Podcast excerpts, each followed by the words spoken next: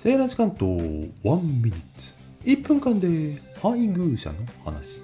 皆さんパートナーはいらっしゃいますか？なんて呼んでますか？ハニーとか甘い言い方とかしてませんか？私は昔してたんですけど最近全然そういえばしてませんね。というそういう話じゃなくてですね。今回は自分のパートナーではなく他人のパートナー特に配偶者どう呼んでますか？夫さん妻さんっていうのも今風みたいですね。でもあんまり聞き慣れないしピンとこないと通じないんですよね。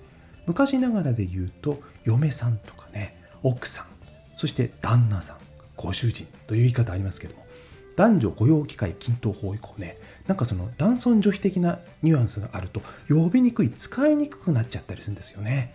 だからといってね妻さん夫さんもなかなか馴染みません。馴染むまでまだまだ時間がかかりそうです。